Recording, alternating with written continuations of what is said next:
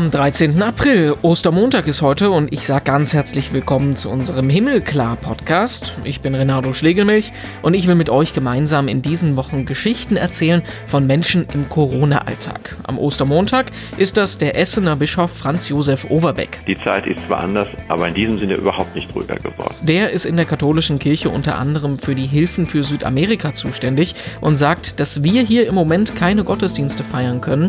Das geht den Menschen im Amazonas aus anderen Gründen schon ganz lange so und vielleicht verbindet das uns auch im Moment ein bisschen. Außerdem fragen wir mal nach Tipps für die Arbeit im Homeoffice. Der Bischof lebt und arbeitet nämlich seit über zehn Jahren auch an einem Ort im Bischofshaus.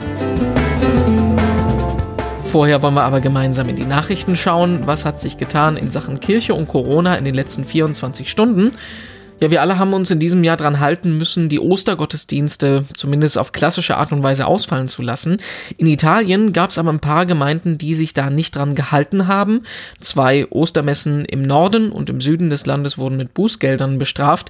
Die Anwesenden mussten danach sich auch in Quarantäne begeben. In der Nähe von Rom gab es am Karfreitag auch einen Kreuzweg, der mit sechs Leuten unterwegs ist und auch bestraft wurde. Kann man die Frage stellen, wie hat die Polizei das überhaupt mitgekriegt? Weil die Teilnehmer Fotos davon auf Facebook und Instagram gepostet haben. Also bei sowas sollte man aufpassen. In dem Fall Strafen kann man auch im Nachhinein noch geben. Wer nicht bestraft wurde, das waren ein Priester und Gläubige, die sich auf Sardinien in der Kirche getroffen haben. Angeblich haben sie nämlich keinen Gottesdienst gefeiert, sondern waren nur zum Beten gemeinsam in der Kirche und das zähle nicht offiziell als religiöse Veranstaltung und fällt deshalb anscheinend wohl auch nicht unter das Kontaktverbot. Zum Ostermontag hat sich auch Papst Franziskus wieder an die Katholiken in aller Welt gewandt, wie die letzten Wochen auch schon immer natürlich nur im Livestream. Und Franziskus hat heute die Aufmerksamkeit auf ein Problem gelenkt, das wir wahrscheinlich nur zu gerne ignorieren würden jetzt in der Corona-Krise, und zwar die häusliche Gewalt gegen Frauen. Nicht alle Familien, die können in Harmonie und Frieden tatsächlich zusammenleben. Und wenn wir über Wochen lang zu Hause bleiben müssen, dann leiden insbesondere viele Frauen unter Gewalt zu Hause. Mögen sie den Mut haben, immer vorwärts zu gehen, sagt der Papst und dankt zudem auch den vielen Frauen, die als Ärztinnen, Pflegerinnen oder Mütter im Moment helfen, die Krise einzudämmen. Hart getroffen hat die Corona-Krise auch Obdachlose und Bedürftige, da eben viele Notunterkünfte ihre Türen geschlossen haben und auch auf den Straßen keiner mehr groß unterwegs ist. In München gab es aber zumindest ein bisschen Osterfreude für die Bedürftigen heute. Die Caritas und die Diakonie haben gemeinsam 1000 Schoko-Osterhasen verteilt und auch 100 Beutel mit Hygieneartikeln. Die Aktion, die gab es in der Ausgabestelle für Kleidungsstücke in der Innenstadt, wo im Moment auch Essen ausgegeben wird. Toll, dass sich Menschen so engagieren. Und wir sprechen an dieser Stelle mit Essensbischof Franz Josef Overbeck, dem es genauso geht wie uns, äh, die letzten Zeiten mit etwas ungewöhnlichem Alltag erlebt hat. Natürlich aber noch unter anderen Grundvoraussetzungen, da man als Bischof ja noch andere Sachen machen muss, zum Beispiel die Ostergottesdienste. Herr Bischof, wichtigste Frage erstmal, wie geht's Ihnen? Fühlen Sie sich gesund? Ich bin gesund und munter und äh, habe persönlich noch keinerlei Probleme. Da beschreiben Sie uns mal so, wie sieht denn Ihr Alltag im Moment aus? Was ist da jetzt anders dran? Der Alltag ist zum einen aufgrund der jetzt ausfallenden vielen Termine, die durch Begegnungen mit anderen Menschen gekennzeichnet sind, ruhiger geworden. Äh, das heißt, ich bin wesentlich häuslicher, als ich es äh, sonst bin und auch sein kann. Auf der anderen Seite ist er aber genauso lebendig und auch genauso anstrengend, manchmal sogar noch anstrengender als sonst, weil eben vieles über Telefonkonferenzen, Videokonferenzen laufen muss, eine ungeheure Anzahl von zu bearbeitenden E-Mails, wesentlich mehr als sonst und äh, anderen Formen von Instagram über WhatsApp ähm, bis ähm, zu anderen Formen von SMS, die zu bearbeiten sind. Da merken wir hier im Bischofshaus, ähm, die Zeit ist zwar anders, aber in diesem Sinne überhaupt nicht ruhiger geworden. Das heißt jetzt wirklich mehr Freizeit oder so ist bei Ihnen jetzt nicht die Situation? Das kann ich nicht unbedingt sagen. Ich muss einfach meinen Arbeitsstil vollkommen umstellen und wir müssen es gemeinsam tun mit allen, die wir jetzt hier im Bistum Verantwortung tragen. Die Situation, die für uns, für die meisten hier jetzt kommt, ist, dass viele von uns von zu Hause aus arbeiten, vom Homeoffice.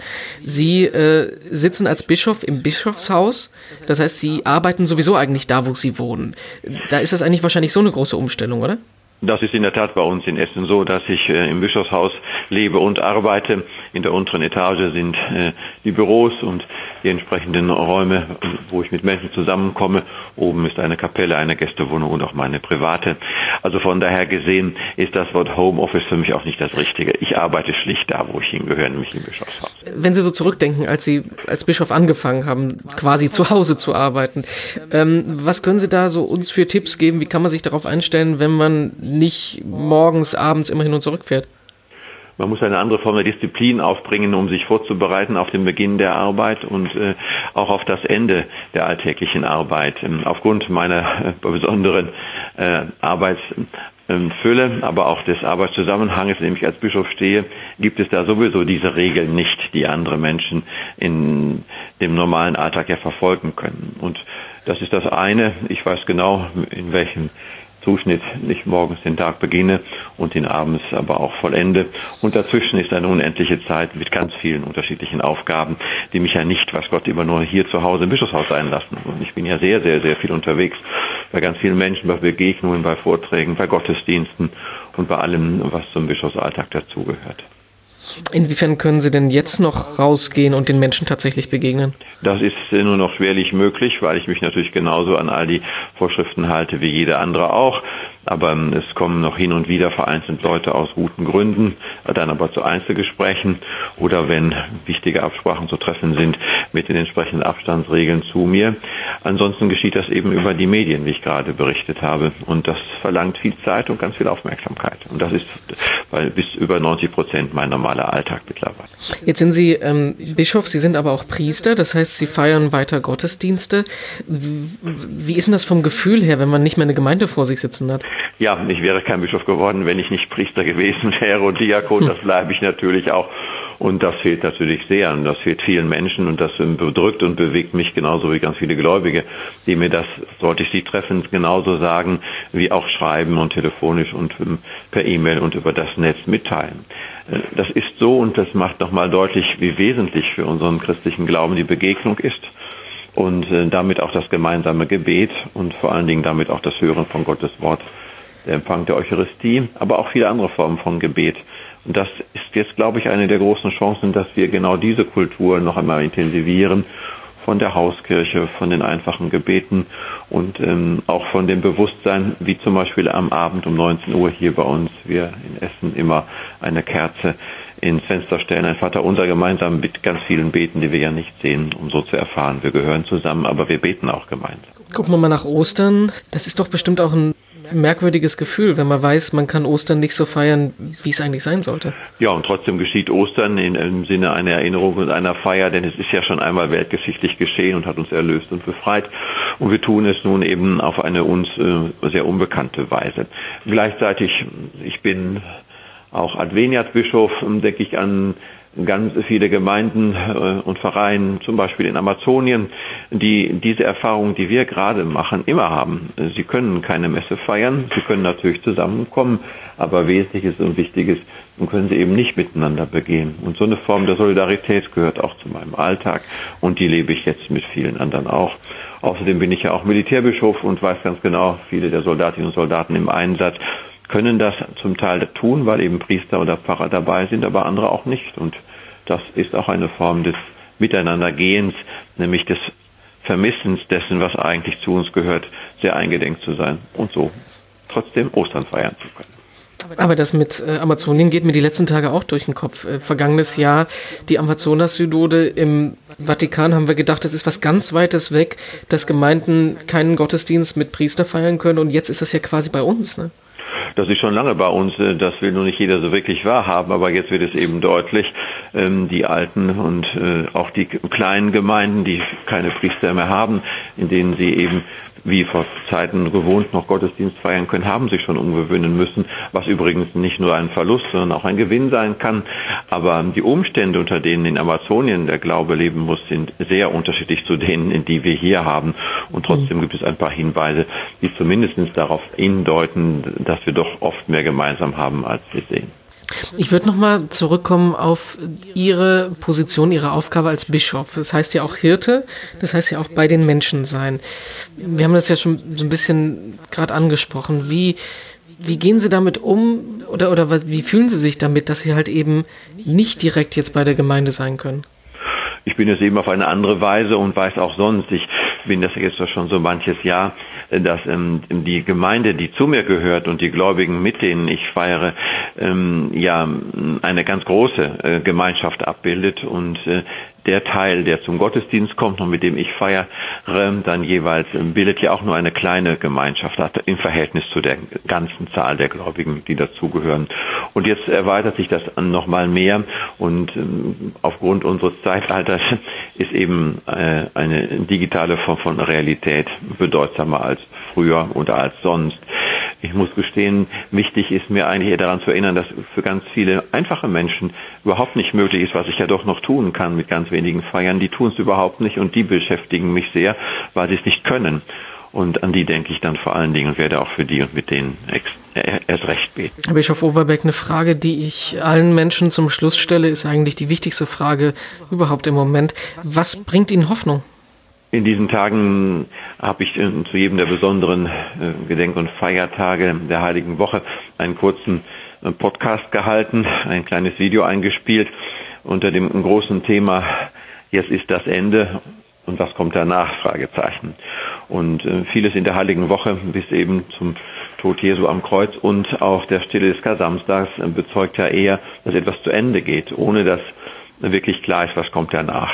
Und an Ostern kommt etwas ganz Neues. Und äh, ich bin der Überzeugung, so wie das ja schon mit dem menschlichen Leben ist, dass es in Rhythmen äh, von Jahren immer wieder auch Neues geben kann, dass das auch dann kommen wird. Das wird so sein. Wir werden große sozioökonomische Herausforderungen zu bestehen haben. Wir werden uns sehr neu fragen müssen, wie wir uns politisch aufstellen im Sinne von äh, eigener Souveränität und Abhängigkeit von anderen. Wir werden neu fragen müssen, wie können wir eigentlich so leben, dass wir wissen, wir werden nicht allein selig, sondern zum Beispiel hier bei uns nur mit allen in Europa zusammen und in vielen Punkten erst recht in der Weltgemeinschaft, gerade was den Frieden und die Wohlfahrt angeht.